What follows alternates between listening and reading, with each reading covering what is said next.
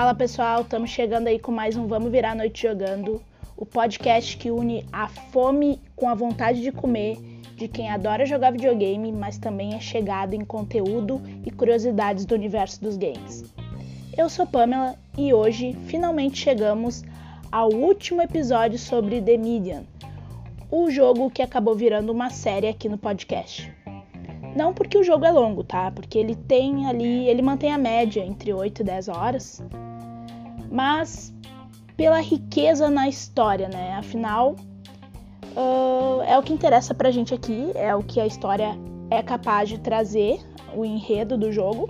E este enredo de The Median é sensacional, porque ele trouxe muita coisa histórica e muitos elementos místicos e sobrenaturais para a gente avaliar, tá? Bom, recapitulando para quem está chegando agora e não ouviu os outros dois primeiros episódios sobre o jogo, tá? The Medium foi lançado em janeiro deste ano aqui no Brasil, tá? Ele é um jogo desenvolvido pela companhia polonesa Bluebird Team e a história traz uma médium, óbvio porque é o que o nome diz, né?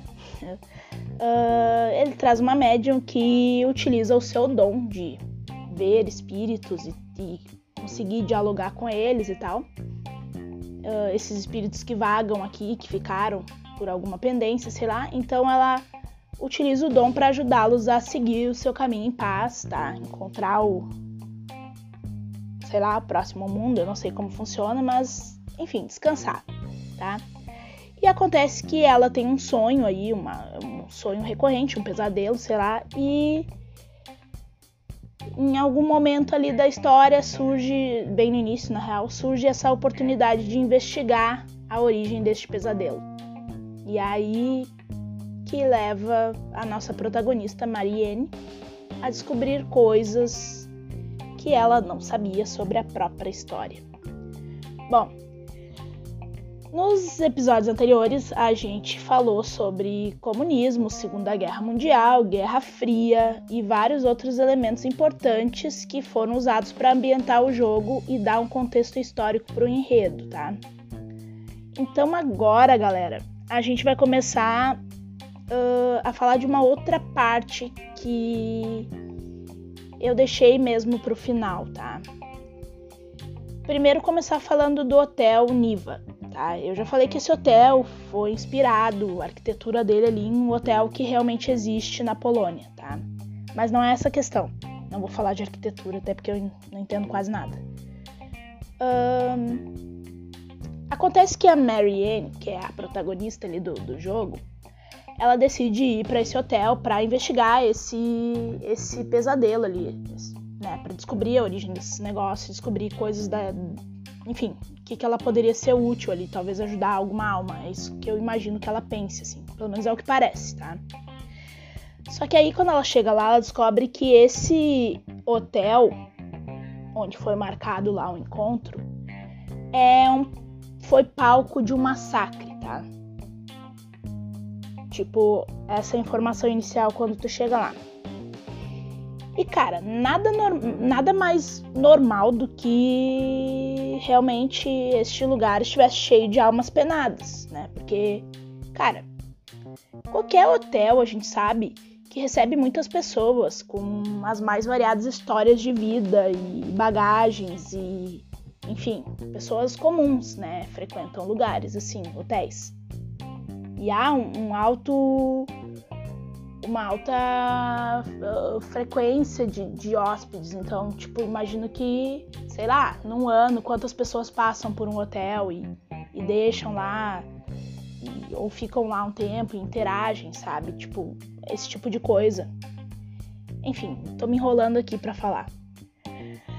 Bom, a real é que qualquer hotel recebe esse tipo de, de rolê, assim, recebe várias pessoas.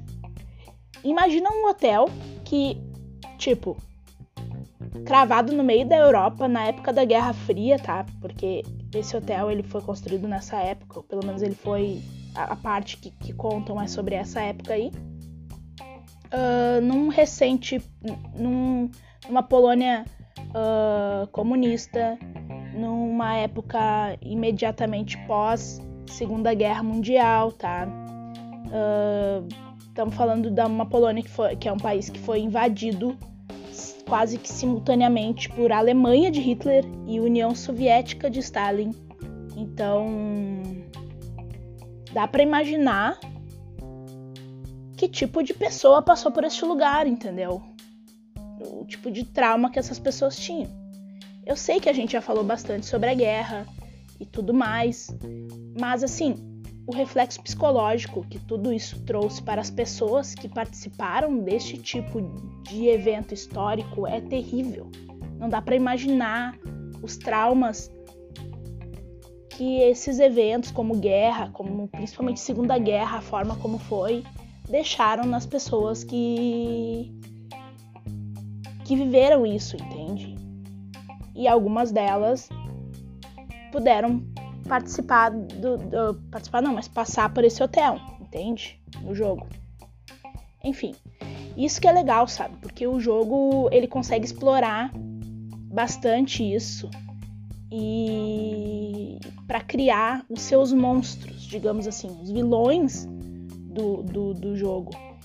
Uh, são pessoas que tiveram traumas, pelo menos na maioria, e esse, e esse cenário ali de Guerra Fria ou, ou perseguição aos judeus e tudo mais, isso tudo da Segunda Guerra, isso tudo criou esses monstros, digamos, que a gente encontra no jogo. E ao mesmo tempo, quando a gente consegue voltar no passado e ver o que eles passaram, por que, que eles sofreram isso, ou melhor, por que, que eles são assim e tal, o que, que levou eles a serem assim, a gente, a gente consegue ver o lado humano deles, sabe? Então é quase como se pudesse ter pena de um pedófilo, por exemplo, que aparece ali no jogo.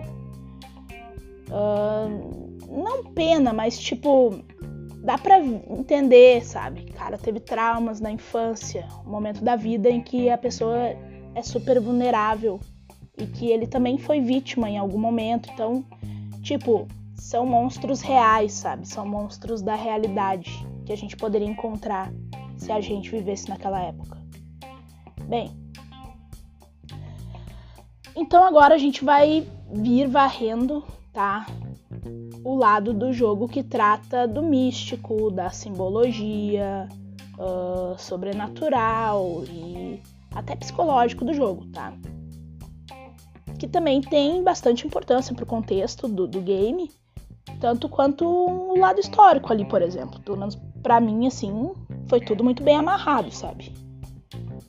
Bom, o primeiro elemento místico do jogo, tá?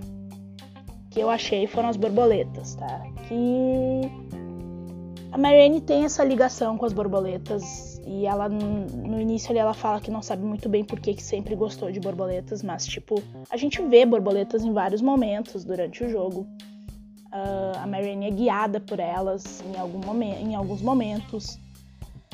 Um, e também há um puzzle de, de borboletas, tá? No, no jogo, assim. Então é, é um. É um símbolo bem marcante, é um elemento místico bem marcante, tá? Sobre borboletas, é, elas são reconhecidas, reconhecidos símbolos de transformação, de metamorfose, sabe? Quem nunca ouviu dizer, ah, é uma metamorfose e tal, como uma borboleta, não sei o que e tal. Então, isso já existe, assim. Mas eu gostaria de destacar que na cultura japonesa, as borboletas também são seres que prota protagonizam muitas lendas, tá? E lendas bem importantes. E a maioria delas é sobre almas, ou tipo, prenúncio de morte, uh, reencarnação. Então, tipo, são. As borboletas são bem, bem, bem importantes na, nessa parte da, da cultura japonesa, tá? Elas são bem atuantes ali. Assim como as borboletas, outro animal que também tem essa fama de ter conexão com o lado espiritual, tá? uh, tô falando dos gatos, eles aparecem no jogo, certo? Aparece lá um bichano no início do jogo ali, a gente vê. E depois no, também tem essa, esse símbolo ali, um gato, os gatos, aliás, é mais de um, que eles, que ela utiliza eles para conseguir passar no portal de espelhos, tá? Então, bom, os gatos no Antigo Egito eram tratados como divindades, como, como criaturas muito muito eles eram muito apegados eles inclusive alguns algumas pessoas eram uh, enterrados com seus gatos esse tipo de coisa sabe os gatos então eles são bem importantes nessa cultura sabe eles são bem vistos né por outro lado uh, esses gatos, esses bichos também foram perseguidos, tá? Em alguns momentos históricos ou em vários momentos históricos, principalmente pela Igreja Católica, tá? Tipo, durante a Idade Média ali, uh, houve essa, esse rolê da Inquisição e aí um papa que é ele organizou, né? Essa essa Inquisição, ele criou uma bula que era basicamente ele dizia que, que era que, que, os, que os gatos eram seres diabólicos, tá? Utilizados numa seita herege na Alemanha. Então nessa época aí tinha muito essa perseguição, por isso que eu falei da Inquisição, porque era uma perseguição aos hereges, entende? E normalmente eram mulheres, daí mulheres que tinham gatos, então era um prato cheio, sabe? Tipo, enfim, esse Papa ele criou essa bula aí, que é uma espécie de alvará para quem quisesse matar os gatos e torturar, porque para ele os gatos eram a personificação do demônio, certo? Eles eram seres diabólicos e, e deveriam ser torturados e mortos, principalmente os pretos, tá? Talvez por aí que tenha surgido aquela aquela superstição de que gato preto dá azar, né? Eu acho incrível, porque, obviamente, o azar pro pobre do gato, né? Com essa gente louca aí, querendo ver demônio em tudo que é lugar. Bom, a verdade é que o povo acatou a igreja como sempre, né? Como quase sempre, e passou a matar e torturar os gatos durante séculos, sabe? E, há historiadores que dizem que isso teve ligação direta, apesar de não ter começado nessa mesma época, tá? Mas essa perseguição aos gatos durou muito tempo e isso pode sim ter, ter tido uma ligação direta com a peste negra, que era uma que foi uma epidemia também e foi uma, uma pandemia, né, que, que matou muita gente, milha, milhões de, de pessoas na Europa, principalmente. E era, era, ela era, na verdade, ocasionada pelas pulgas, tá? Que andavam. Que viviam, que parasitavam nos ratos uh, que estavam infectados. E aí passavam para as pessoas. E é, é, claro, né? Um, tipo, óbvio. Se tu, se tu faz um massacre com o predador natural dos ratos, que é que são os gatos. Se tu diminui consideravelmente a população de gatos, é óbvio que ia aumentar a população de ratos. Então, é quase que óbvio que iria ter um aumento de ratos, e no momento de, de peste, era certo que isso sim também seria um fator uh, que contribuiu, né? Bom, Além dos gatos, tá? A gente também encontra no jogo um outro elemento que remete à Idade Média e essa caça às bruxas aí. O elemento é o livro Maleus Maleficarum, tá? Que eu não sei falar, obviamente, latim, mas ele é, ele é um martelo das bruxas, tá? Seria uma tradução dele. Ele é conhecido como best-seller assassino, tá? É uma espécie de segundo livro aí de cabeceira das autoridades da época, que o primeiro era a Bíblia. E ele, tipo, ele era como se fosse um manual ali de como identificar supostas bruxas, tá? Mais ou menos ali, ele foi escrito em 1486 ou 87, tá? Bom, esse livro é um guia de caça às bruxas, tá? E ele estimula a tortura como forma de obter confissões das mesmas. É... Esse livro ele, ele, ele é muito misógino, né? Porque ele afirma que mulheres têm a tendência natural de se tornarem bruxas e, enfim, ele era considerado, ele era usado em muitos julgamentos, tá? Ele era, ele era muito lido assim, porque, enfim, né? Não sei porque, na verdade, não entendi por que, que esse, esse livro tá nesse jogo. Obviamente, a Marianne seria considerada uma bruxa por poder ver gente morta, mas, naquela época, né? Se fosse, mas não, não, bom, não sei porque tinha esse livro especificamente ali, tá? Só sei que achei ele e resolvi e achei interessante falar. Ainda nesse rolê de bruxaria, tá? Mas agora falando de magia, vamos falar do sal, tá? E o porquê do jogo trazer esse elemento de sal aí, que, que é falado no finalzinho lá. Bom, uh, na Idade Média, tá? O sal também, na Idade Média, o sal era usado para afastar os maus espíritos, demônios e, e coisas assim, tá? Nas casas dessas bruxas. Então se jogava sal nas portas, janelas, chaminés, essas coisas, tá? Isso afastava as bruxas das casas das pessoas. Eles acreditavam. Uh, daí tem uma obra que é de Leonardo da Vinci, tá? Todo mundo sabe, A Última Ceia, que retrata um saleiro ali, né? Que está, digamos, na frente de Judas ali. Tem um saleiro derrubado e está apontando na direção do Judas. Essa.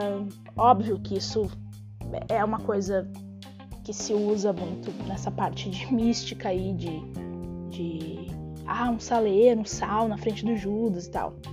Bom, enfim, nessa época diziam que se alguém derrubasse sal, deveria pegar um punhado do que foi derramado e jogar por, cima do ombro esquerdo, tá? Para trás, assim. Que era o lado que representaria o mal e coisas assim. Isso tudo é superstição, tá, galera? Bom, os árabes também tinham um rolê de sal aí que citavam que citavam que, que estavam que citam recomendações aí de, de Maomé, tá? Que tipo, ah, começar pelo sal e terminar pelo sal, porque o sal cura muitos males, tá? Uh, deixa eu ver o que mais. Marrocos uh, se coloca sal em lugares escuros para espantar os maus espíritos, tá? Uh, deixa eu ver o que mais. Nos países nórdicos, o sal é colocado junto ao berço das crianças para protegê-las. No Havaí, a pessoa que volta de um funeral, ela joga sal sobre ela mesma para afastar os maus espíritos, tá? Para que eles não acompanhem ela até em casa, assim.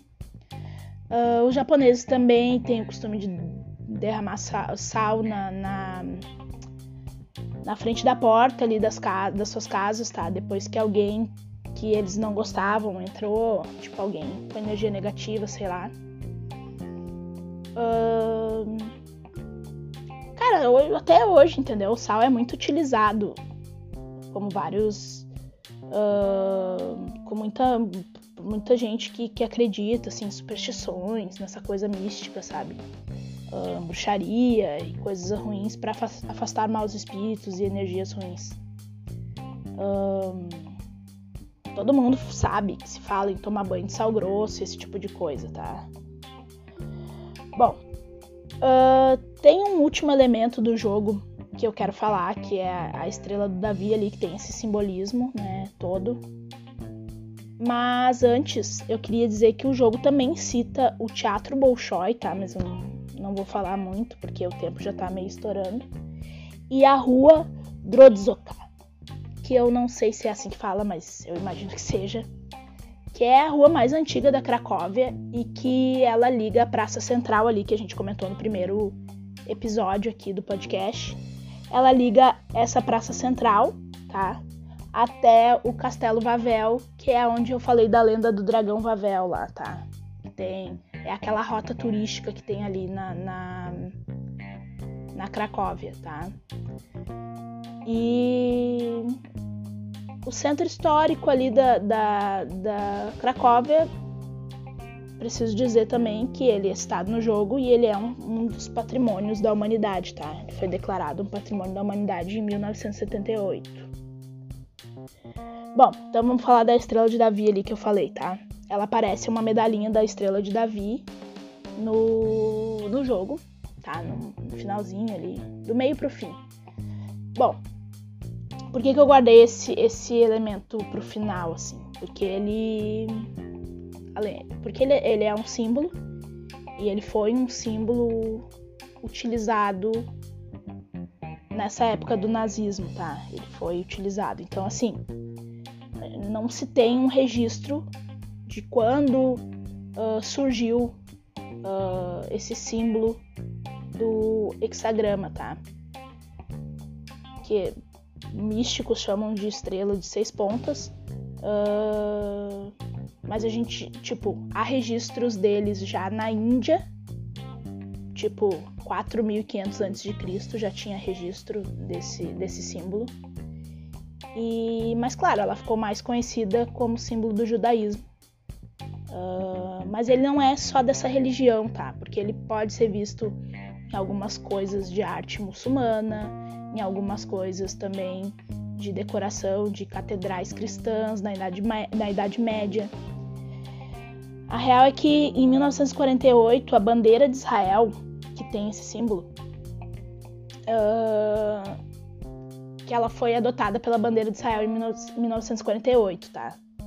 Esse símbolo do hexagrama é o é, chamado de escudo de Davi, tá? Era um símbolo da, real, da realeza e tornou-se um símbolo judaico no final da Idade Média.